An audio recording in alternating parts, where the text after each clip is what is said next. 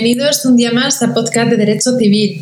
Retomamos, retomamos la lección después de tener un poquito olvidado el derecho civil, después de haber eh, publicado dos podcasts consecutivos sobre el derecho mercantil en concreto sobre la compraventa mercantil, bueno, pues como no, hoy tocaba hacer una publicación sobre el derecho civil, que lo teníamos ahí un poquito olvidado. Bueno, pues después de esa lección número 24, donde hablábamos sobre la relación jurídica obligatoria, hoy vamos a hablar sobre las clases de obligaciones, centrándonos en las obligaciones más comunicadas y en las obligaciones solidarias. Y si nos da un poco de tiempo, si me da un poquito de tiempo, al final cerraré la lección hablando sobre las obligaciones divisibles e indivisibles. En principio, tenemos que tener presente que hay tres tipos de obligaciones. Por un lado, las mancomunadas, las solidarias y luego están las consorciales. Si bien es cierto que el Código Civil solo reconoce las dos primeras. Las obligaciones mancomunadas es cuando se viene a dividir la deuda entre muchos deudores y el crédito en tantas deudas y créditos como deudores y acreedores haya, donde, por ejemplo, tenemos una deuda que puede ser reclamada por muchas personas, acreedores, a otros deudores, a muchos otros deudores. Aquí, en este caso, cada deudor va a responder por la parte que le corresponda y el acreedor podrá, reclamar, o los acreedores podrán reclamar solamente a cada deudor por su parte, que está obligado al pago. Sin embargo, las obligaciones solidarias otorga la potestad a cada acreedor de, otorga el derecho de exigir a cada deudor la totalidad de la deuda, todos son deudores por el todo y luego hacen cuentas. En este caso, el acreedor o los acreedores pueden exigir el pago total de la deuda a un solo deudor, aunque haya muchos, pero este deudor responderá solidariamente por el pago total de la deuda en, en, representación del resto de deudores, aunque sí que es cierto que luego puede ejercitar, después de pagar la deuda, puede ejercitar la acción de repetición frente al resto de deudores. Es decir, le puede reclamar el deudor que haga frente al pago, posteriormente le podrá reclamar a cada deudor el pago que le corresponda. Por último, he hecho, os he comentado al principio, que también existen las obligaciones consorciales o conjuntas o en mano común. En este supuesto, las deudas, las deudas se atribuyen al grupo o consorcio, una especie de comunidad. No es que se repartan a partes iguales la deuda, ni que uno sea deudor por el todo, sino que el deudor es el conjunto. Si el acreedor demanda, no demanda a un solo sujeto, sino que tiene la obligación de demandar a todos juntos el crédito se ejercita colectivamente, como he dicho, como si fuese una comunidad, como una universidad. Si son tres acreedores, por ejemplo, no puede reclamar ni una parte, ni su parte, ni el todo. La deuda, la deuda en este caso, solo se extingue si todos los deudores realizan conjuntamente la prestación. Un solo deudor no puede ser reclamado ni por el todo, ni por el todo solidarias ni por la parte mancomunadas, sino que tiene que reclamarse a todos los deudores por el todo. Hay quien discute, hay quien discute la existencia de estas obligaciones consorciales, pero hay supuestos en los que queda clara la existencia de estas obligaciones. Por ejemplo, puede darse el caso que las partes acuerden un régimen de consorcialidad tanto en el lado activo como en el lado pasivo no es algo infrecuente. En el caso, por ejemplo, de dos hermanos son que son copropietarios de unas acciones, las depositan en el banco y las acciones no se pueden retirar si no van los dos juntos. En este caso sería pues una obligación consorcial. Se puede dar también en algunas situaciones de patrimonio indiviso, por ejemplo, en el caso de las deudas de la herencia antes de la partición hereditaria desde el momento de fallecimiento del causante hasta que se realiza la adjudicación de los bienes, hay una serie de fases del proceso adquisitivo de la herencia. En este caso, el artículo 1084 del Código Civil viene a afirmar que una vez realizada la partición hereditaria, todos los herederos responden solidariamente de las deudas que tuviera el causante. El problema, el problema surge con la determinación del régimen antes de la partición. La solución en este caso es afirmar la consorcialidad, donde todos están obligados al pago. El supuesto de indivisibilidad material de la prestación sería otro de los ejemplos, por ejemplo, eh, que viene recogido en el artículo 1139 del Código Civil, que afirma que si la división fuera imposible, solo perjudicarán al derecho de los acreedores los actos colectivos de estos. Han de actuar conjuntamente. En este caso, los acreedores deben conjuntamente reclamar la deuda conjunta a todos los deudores. Este, este precepto, en 1139 del Código Civil, lo debemos relacionar también con el artículo 1150 del Código Civil que os aconsejo que os leáis. Por último, otro supuesto es el de las sociedades gananciales, donde son deudores los dos cónyuges. Bueno, pues dicho esto, y después de esta pequeñita introducción que he hecho sobre las obligaciones mancomunadas, las obligaciones solidarias y las obligaciones consorciales, vamos a centrar ahora nuestra atención en las obligaciones mancomunadas de una manera más profunda. En este tipo de obligaciones, cada acreedor, cada acreedor tiene derecho solo a su parte y cada deudor debe solo su parte. Es la regla general de la que parte el Código Civil. Aquí va todo de partes. El artículo 1137 del Código Civil viene a establecer que solo cuando se pacte habrá solidaridad y si no, se aplicará la mancomunidad. También el precepto 1138. ¿Cuáles son las características fundamentales de las obligaciones mancomunadas? Esto es muy importante, ¿vale? Pregunta examen seguro. Pluralidad de sujetos. Uno. Dos, la prestación se desintegra en tantas partes que pueden ser iguales o no como sujetos haya. Si no se dice nada, serán las partes iguales. Pero no tiene por qué ser siempre por partes iguales. Uno puede responder por el 20%, otro por el 10%, otro por el 15%, etc. Tienen unidad en cuanto a su origen porque hay una unidad de causa, la deuda, hay una única obligación con identidad de causa, pero varios vínculos jurídicos que además son independientes entre sí, ya que pueden tener distintos diferentes, o perdón, destinos diferentes, como la condonación de la deuda, la reclamación, el aplazamiento. Es favorable para el deudor la mancomunidad y por ello se pone como regla general. Esta es la regla general del derecho español, pero hay que tener en cuenta que hay muchas excepciones. Por ello, por ello, parece que ha quedado a un lado este tipo de obligaciones. Hoy en día se pacta la solidaridad siempre con el objetivo de reforzar la solvencia. Cuando no se pacta, los tribunales tienen una tendencia a interpretar que la voluntad de las partes era solidaridad, la deduce en supuestos que son discutibles. Por eso normalmente los tribunales dicen que el pago de las deudas es, pues digamos, se hará efectivo de manera solidaria. Efectos. ¿Cuáles son los efectos de las obligaciones mancomunadas? Pues, en primer lugar, se ha de distinguir si la prestación es divisible o indivisible.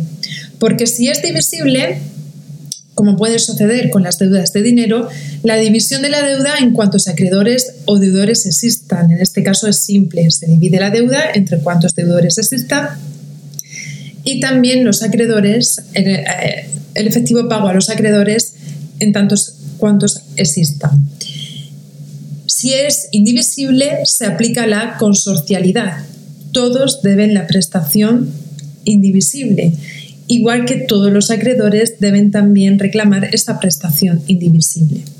La insolvencia de uno de los deudores no obliga a los demás a suplirle, a suplirle mejor dicho. Es decir, la insolvencia, eh, si, un deudor, mm, si, un si un deudor paga, o si un deudor, perdón, es solvente, solamente va a responder por su parte y eso no, le obliga a que deba responder también por la parte del resto de, deudores, como sucede en las obligaciones solidarias, sino que aquí cada deudor, aunque sea solvente, para responder por el todo, solamente va a responder por por el pago que le corresponda, por la parte que le corresponda, que como hemos dicho anteriormente, si no se dice nada, si no hay una partición reflejada, se entenderá que es por partes iguales. Los actos del acreedor, otro de los efectos es que los actos del acreedor frente a uno de los deudores no afectan para nada al resto de los demás. Es decir, si el acreedor le condona la deuda a uno de los deudores, el resto no se ven afectados en ello. Si, por ejemplo, el artículo 1974, donde la interrupción de la prescripción no es llevada a cabo respecto a todos los deudores, se pierde, se pierde la parte de aquel frente al que no se ejercitó. Pero evidentemente, si el acreedor le perdona, le condona la deuda a uno, no quiere decir que se la perdone a todos. Eso es muy importante. Bueno, pues dicho esto, vamos a hablar ahora sobre las obligaciones solidarias. En este caso, en este tipo de obligaciones, cada uno de los acreedores puede reclamar la totalidad de la prestación de cualquiera de los deudores obligados, estando este, este, el reclamado, el deudor reclamado, obligado al pago de la totalidad de la deuda. Paralelamente, paralelamente, cada uno de los deudores está obligado a cumplir la integridad de la prestación en el momento del cumplimiento. Y en caso de no hacerlo, pues el deudor que haga efectivo el pago podrá luego ejercitar la acción de repetición frente al resto de deudores. Esta situación da lugar a dos grandes tipos de relaciones. Por un lado, las relaciones externas entre codeudores y coacreedores y por otro lado, las relaciones internas entre ambos sujetos pasivos y activos que sean solidarios. El que paga la totalidad de la deuda en la relación interna pedirá responsabilidades al resto de deudores y viceversa. El acreedor que cobra la totalidad deberá desembolsar su parte al resto de acreedores.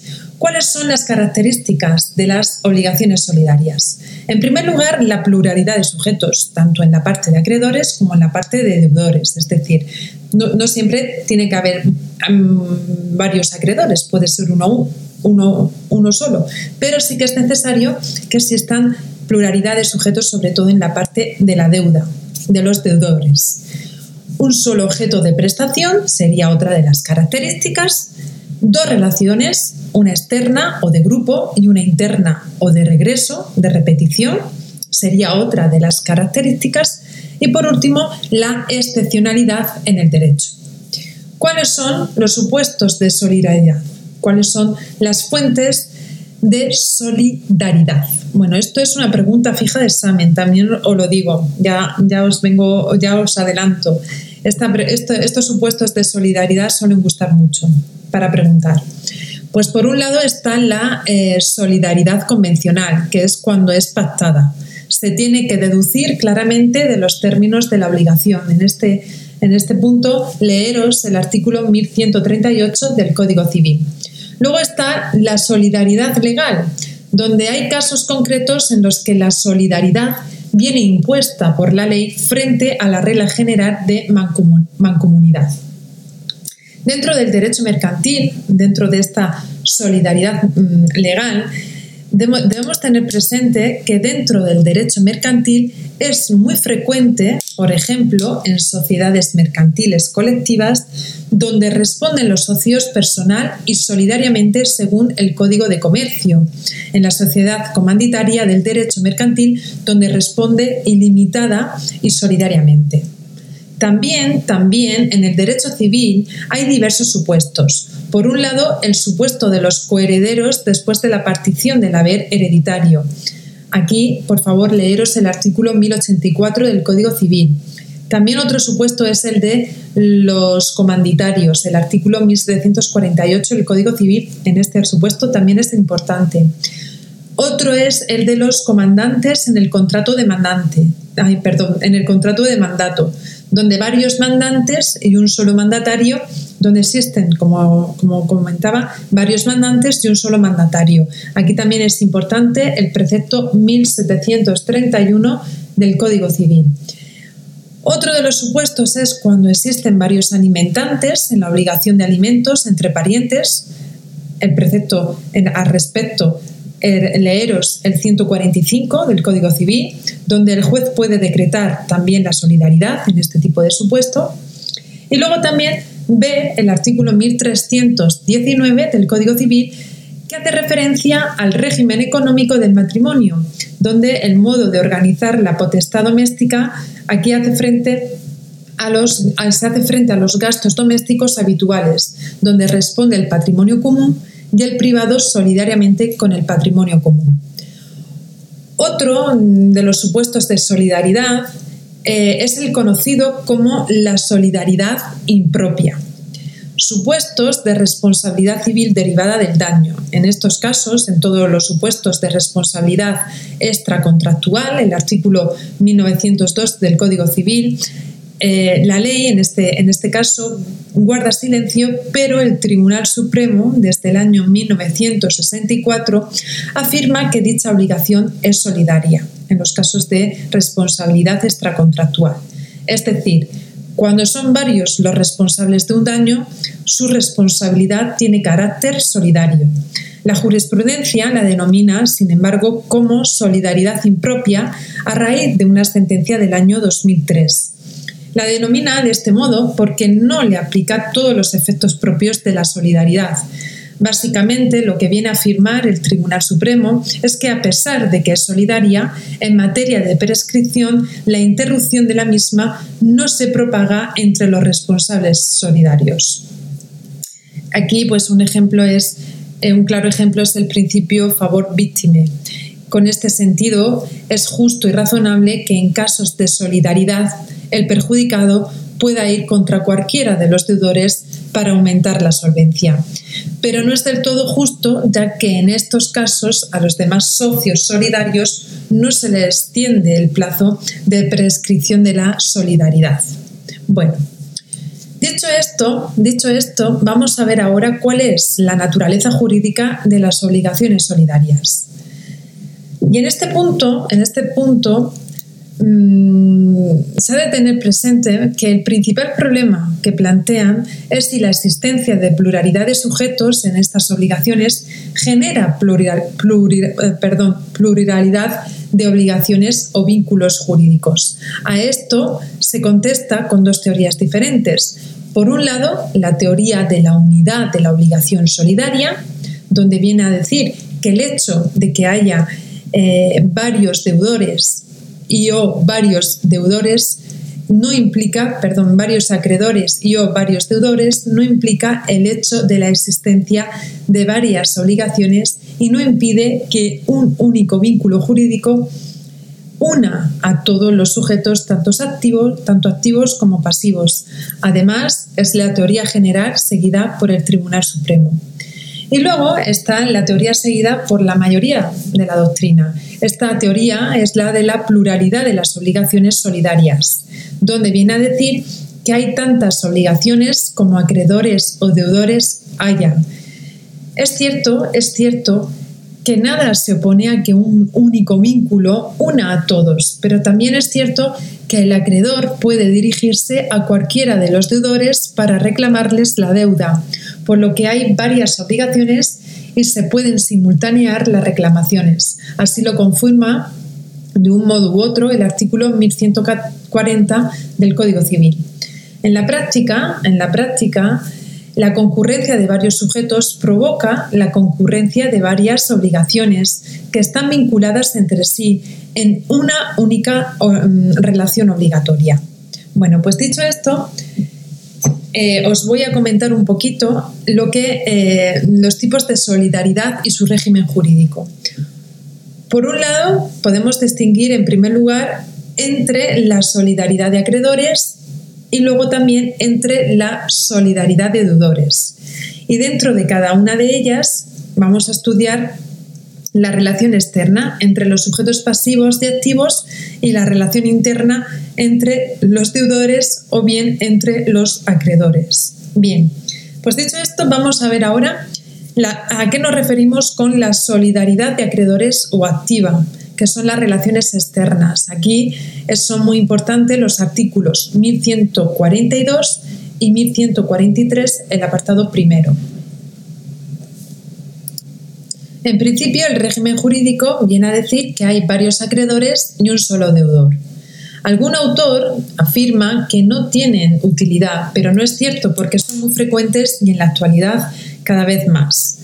En la relación externa, el artículo 1142 afirma que el deudor puede pagar la deuda a cualquiera de los acreedores solidarios, pero si hubiera sido judicialmente demandado por alguno, debe realizar el pago a quien le demanda. En este caso, el deudor tiene la facultad de elegir. El artículo 1143, en su apartado primero, afirma que si uno de los acreedores solidarios condona la deuda o compensa la misma con otra que tiene a su vez él o le confiere un nuevo aplazamiento, el resto de acreedores deben aceptarlo ya que cualquiera de ellos puede realizar actos extintivos de la obligación que afectan a todos los acreedores solidarios. Cada acreedor tiene capacidad dispositiva plena de la deuda para reclamar la misma, evidentemente. Bien, vista la, esta solidaridad de acreedores o activa, Vamos a ver ahora, en, las relaciones externas, ya hemos visto las relaciones externas, vamos a ver ahora las relaciones internas. Aquí es muy importante, son muy importantes los artículos 1141, apartado primero, y 1143, apartado segundo del Código Civil. En este caso, aquel de los acreedores que recibe la prestación se convierte en deudor respecto del resto de acreedores. Esa es la relación interna en vía de regreso donde según el artículo 1141 parece contradecir la plena capacidad dispositiva de la obligación en el pleno de la relación externa, pero no es así gracias a la vía de regreso.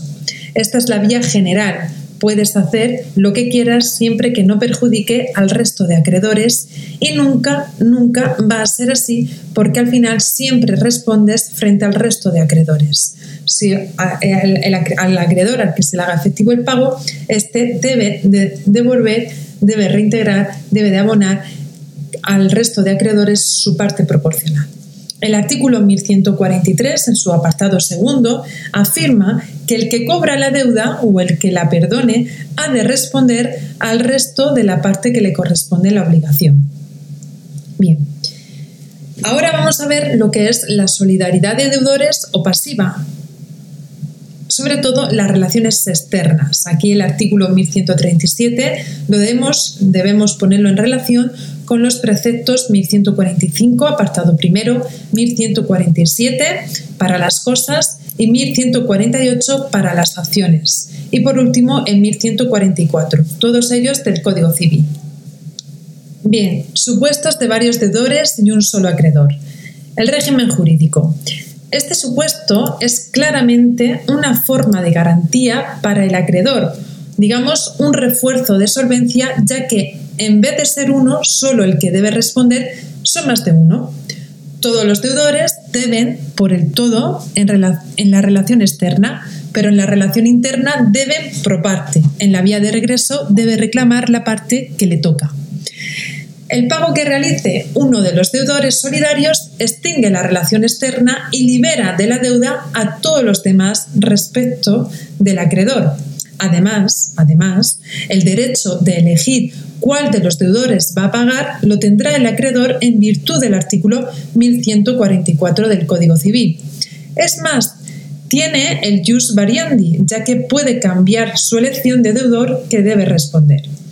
Además, además, en las obligaciones solidarias pasivas se propaga la insolvencia, es decir, si uno de los deudores se declara insolvente, el resto de, deudores están obligados a suplir esa insolvencia.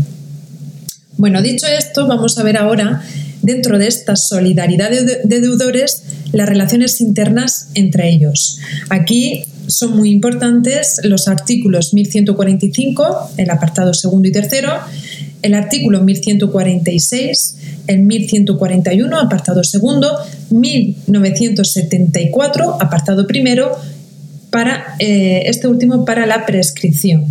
¿Cuál es el régimen jurídico? Bien, el artículo 1144 afirma que el acreedor solo puede recibir una sola vez pero puede, puede exigirle la deuda a cualquiera de los deudores solidarios en la totalidad de la deuda. Ello, ello supone que no cabe la excepción de litispendencia. Es, es una excepción procesal que deriva de una regla. No puede haber dos o más procedimientos judiciales sobre el mismo objeto. Principio no bis in idem. en virtud de la sentencia firme, en virtud de sentencia firme. Por eso se paraliza un pleito en tanto en cuanto no se resuelva el anterior. En este caso, el acreedor puede interponer tres reclamaciones frente a los tres deudores, siempre y cuando no haya cobrado la totalidad de la deuda. ¿Cuáles son las excepciones? Bueno, pues el artículo 1148 del Código Civil, en relación con estos efectos de la relación externa, alude a la oponibilidad de las excepciones. Y hay tres tipos de excepciones. Las excepciones objetivas, que son las que derivan de la propia naturaleza de la obligación, por ejemplo, los tres codeudores solidarios están obligados al acreedor por virtud de un contrato de compraventa, obligándose solidariamente a pagar el precio.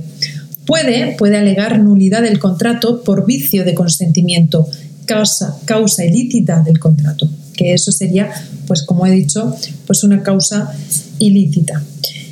Luego están las excepciones de carácter estructural, que son las personales de un deudor únicamente. Por ejemplo, uno de ellos es menor de edad o respecto del mismo hubo vicio del consentimiento. Aquí paraliza la acción, se paraliza la acción. Sería una, una, una excepción pues, de, sumamente, relevante.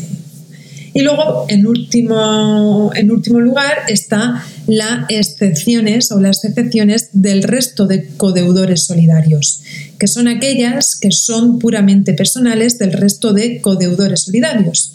Es decir, puede oponerlas el deudor demandado, pero no, pero no paralizan la acción. El único efecto es que reducen la prestación en la medida en que afecta al deudor que podía invocar la excepción. Bueno, bueno, pues dicho esto, cabe también hacer mención a que, evidentemente, con arreglo al artículo 1145, el apartado primero, pues evidentemente con el pago, cuando es correcto, pues evidentemente se extingue la relación externa. También con la pérdida del objeto de la obligación, según el artículo 1147 del Código Civil, si la cosa se pierde o se hace imposible, la obligación queda extinguida. Son todos responsables imposibilidad sobrevenida de cumplir con la obligación, sin culpa del deudor se extingue la obligación. Si hay culpa o negligencia, se propaga la culpa de uno de los deudores al resto de los codeudores solidarios.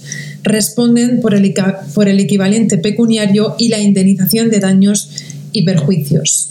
Bueno, pues dicho esto, Vamos a ver ahora cuál es la relación interna entre los codeudores solidarios. Aquí entraría de lleno el artículo 1145, su apartado segundo del Código Civil.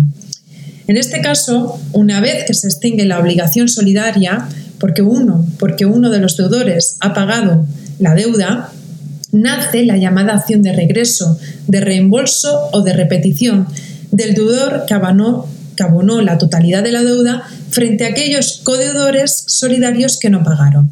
Aquel deudor que paga se convierte a su vez en acreedor del resto de codeudores.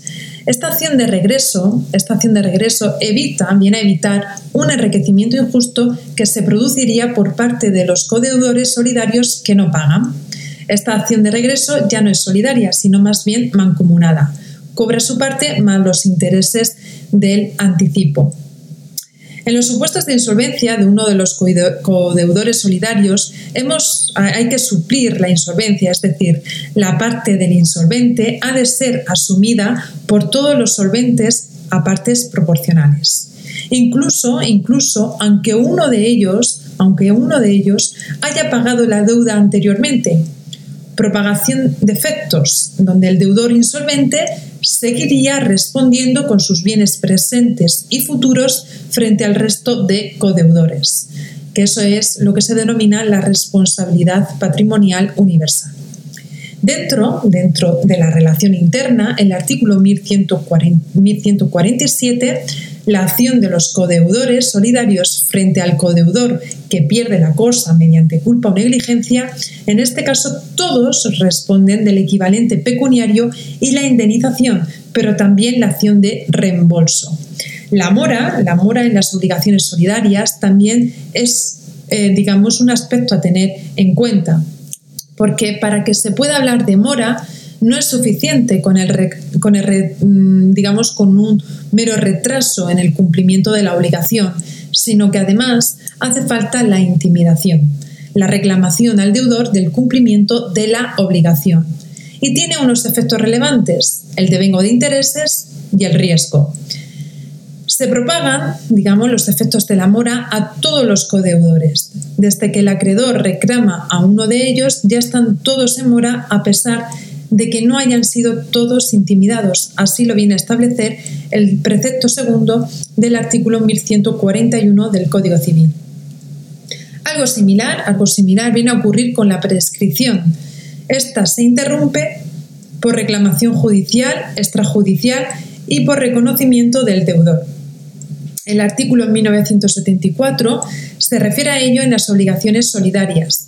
De las tres causas, las dos primeras se propaga a todos los acreedores. Se interrumpe la prescripción en perjuicio de todos los deudores, salvo, salvo en los supuestos de solidaridad impropia, que son los corresponsables en responsabilidad civil extracontractual, que ya la hemos, que hemos visto anteriormente.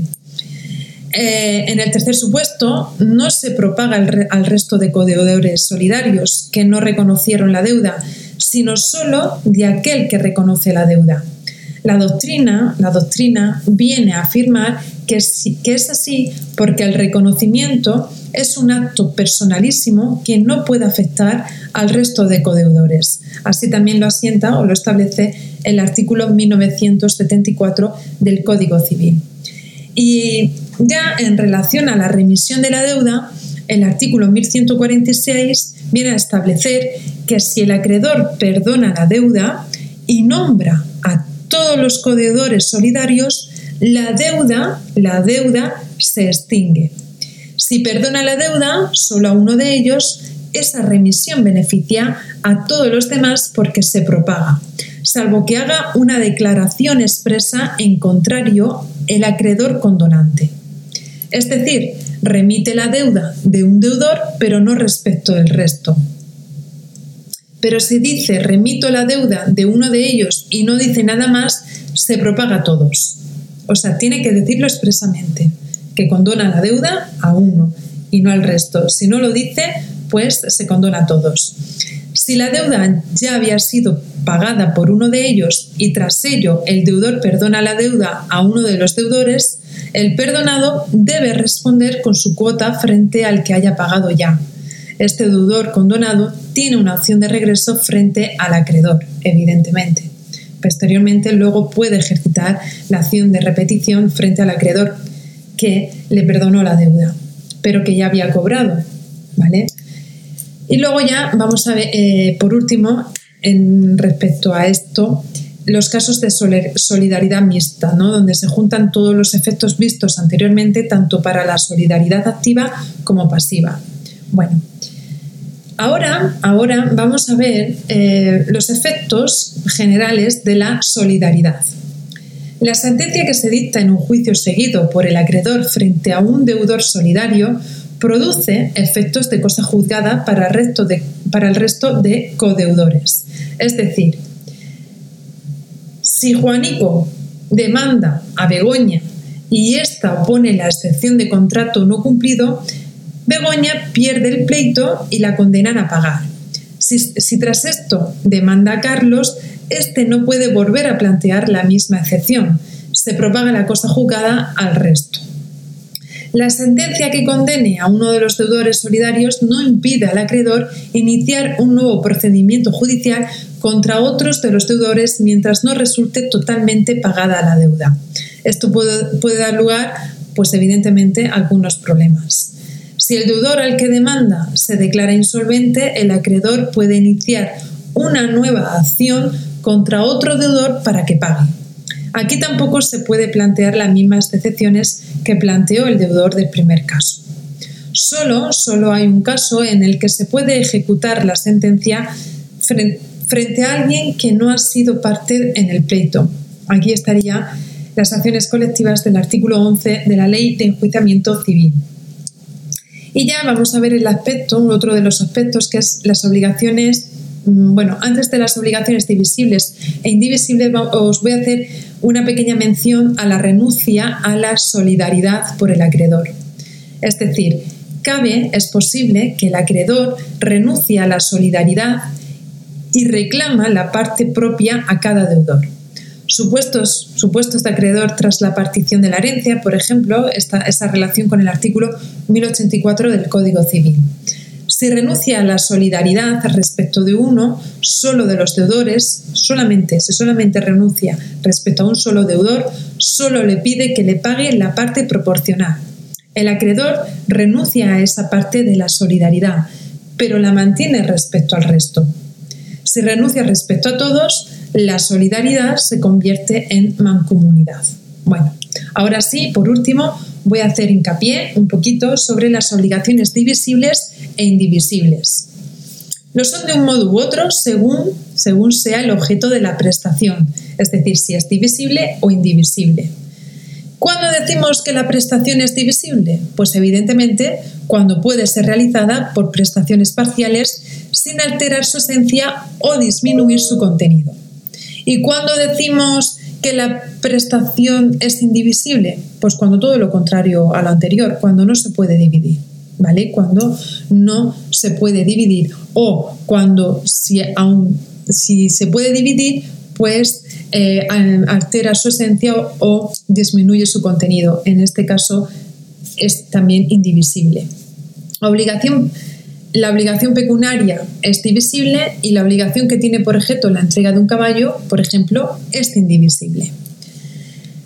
En las obligaciones divisibles, las prestaciones parciales solo, solo se distinguen de la total cuantitativamente. ¿vale? Entre el pago de la mitad de la deuda y el total de la misma solo hay, que solo hay digamos, diferencias cuantitativas. Esencialmente es lo mismo. Sin embargo, aunque ello es así, en ningún caso, en ningún caso, por muy divisible que sea la prestación, se le puede obligar al acreedor a aceptar el cumplimiento parcial. Así lo viene a establecer el artículo 1169 del Código Civil. Este artículo en la práctica es muy frecuente. De todo ello, de todo ello se deduce que cuando la prestación es indivisible, la obligación necesariamente va a ser indivisible. Sin embargo, cuando la prestación es divisible, por muy divisible que sea, podemos encontrarnos que la obligación es indivisible por la voluntad de las partes, porque así ellos lo consideren voluntariamente, acuerden que la prestación no se puede dividir. Por ejemplo, una granja que tiene una pequeña fábrica de pienso como autobastecimiento. La entrega de las materias primas, obligación, debe ser indivisible. Esa entrega de las materias primas, pues podría ser indivisible. Mm, en relación a las obligaciones indivisibles, destacar dos, dos categorías. Por un lado, las indivisibles por razones objetivas, que es por la propia naturaleza de la obligación. En este caso estaría, se encontraría reguladas en el artículo 1151 del Código, del Código Civil, que viene a establecer que mm, las obligaciones de dar son indivisibles, la de dar cuerpo cierto, por ejemplo, pues como hemos dicho antes, un caballo, y las obligaciones de hacer divisibles cuando tengan por objeto la prestación de un número de días de trabajo, prestación por metros, determinadas unidades de obra, etc. Y luego las obligaciones de no hacer. La divisibilidad o indivisibilidad se decide por el carácter de la prestación para cada caso. Este artículo es deficiente porque realmente no da importancia a la prestación, sino al objeto de la prestación. Lo importante para determinar si es de un, modo u otro, si es divisible o indivisible, es la prestación misma. ¿vale? No eh, mm, viene a ser la prestación, qué es lo que tiene. Si la prestación es la transmisión de un derecho real, aunque el objeto de la transmisión sea indivisible, por ejemplo, un barco, la obligación puede ser divisible si el objeto real es divisible. Por ejemplo, la venta de un barco, el objeto es un cuerpo cierto y por tanto indivisible, pero la prestación es divisible. Se le puede dar, un, eh, se le puede dar el usufructo y quedarse con la nuda propiedad. Tras ello, establecer una hipoteca y finalmente darle la propiedad. ¿no? Bueno, eso es un poquito, es un ejemplo un poco enrevesado, pero para, para que lo veáis. Es más, el artículo 1445 del Código Civil Puede venderse bienes que no son de propiedad, porque en España la compraventa no produce el efecto de la transmisión de la propiedad, sino tan solo genera obligaciones para ambas partes. Se permite la venta de cosa ajena, el contrato es válido y eficaz. Por ejemplo, la venta de la cuarta parte de un barco en copropiedad, eso se puede ejecutar, se puede aplicar. El derecho real de servidumbres se dice que es siempre indivisible, según el artículo 300, perdón, 535 del Código Civil. Y bueno, pues em, el régimen jurídico de las obligaciones indivisibles, cuando hay un solo acreedor y un solo deudor, no hay problemas, da igual que sea indivisible o divisible, artículo 1149 del Código Civil. Sin embargo, cuando en la obligación indivisible hay varios acreedores y o varios deudores, uno u otros han de, han de proceder conjuntamente visto con las obligaciones consorciales, el artículo 1150. Y en caso de insolvencia del deudor, la obligación deja de ser indivisible y se hace divisible por el, equivalente, por el equivalente pecuniario, se transforma en mancomunada, según el artículo también 1150 del Código Civil. Echar un vistazo a este artículo, al, 1150 y al 1151, porque son, es muy importante. ¿no? Y como ya para terminar, como hemos dicho, eh, las obligaciones indivisibles tienen dos categorías. Os he, explicado las, las, indivisibles por razones objetivas, que es, vienen a ser por la propia naturaleza de la obligación, y luego están las indivisibles por razones subjetivas, que es por voluntad de las partes. Bueno, pues dicho esto, Dicho esto, eh, ya doy por concluida la lección de hoy. Ha sido un poquito larga, pero creo que ha merecido la pena porque hemos visto dos de las obligaciones más importantes del Código Civil, que es la mancomunada y la solidaria. ¿Vale? Espero que os haya gustado y también, pues evidentemente, las obligaciones divisibles e indivisibles. Espero que os haya gustado, que hayáis disfrutado. Eso sí, por favor, escuchar el podcast varias veces porque se juega mucho con los conceptos acreedor y deudor y es muy, mm, es muy importante que tengáis claro cuando eh, mm, es la postura ¿no? de cada uno de ellos en cada una de las obligaciones y cuáles son los efectos, los efectos jurídicos. Bueno, pues dicho esto, muchísimas gracias por escucharme un día más. Espero y deseo que estéis todos muy bien, que menuda ola de calor, por lo menos en la zona en la que yo estoy. Y bueno, pues nada, pues eh, disfrutar y, disfrutar también del verano, de la playa y, y de todo. Un abrazo muy grande con todo mi cariño y amor como siempre y enormemente agradecida una vez más de que estéis escuchándome. Un fuerte abrazo. Hasta luego. Nos escuchamos pronto.